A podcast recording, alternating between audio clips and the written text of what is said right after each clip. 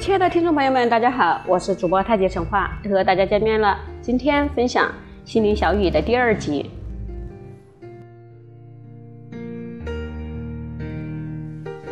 人间是一座大监狱，每个人活在世界上，就好像被关在监狱中的犯人一样。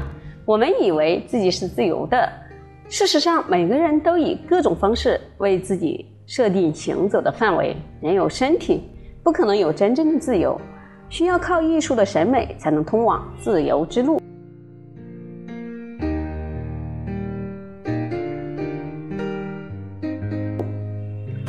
人类之所以要设立偶像，是因为人的生命是有形的、具体的，因此需要一个有形的、具体的表现（括号偶像）来对照，否则就会觉得生命好像落空了。然而找到偶像之后，必须进一步要打破偶像，而不能执着。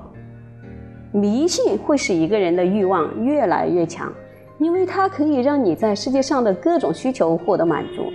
真正的信仰应该是帮助人消解欲望的，至少会使自我中心的欲望转化提升为非自我中心的欲望。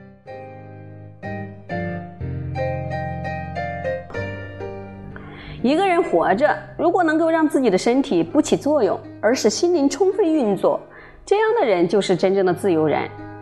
由此，自由之真意。反之，若是一个人容易冲动，生活中稍有不如意就很有有很强的情绪反应，那么他一点也不自由，反而是将自己的生命捆绑住了。文字和生命脱节，读书只是浪费时间而已。离开生活，哲学是空洞的；离开哲学，生活是盲目的。两者携手并行，人生才有丰富的趣味。生命啊是有限的，然而知识却如汪洋般无边无际。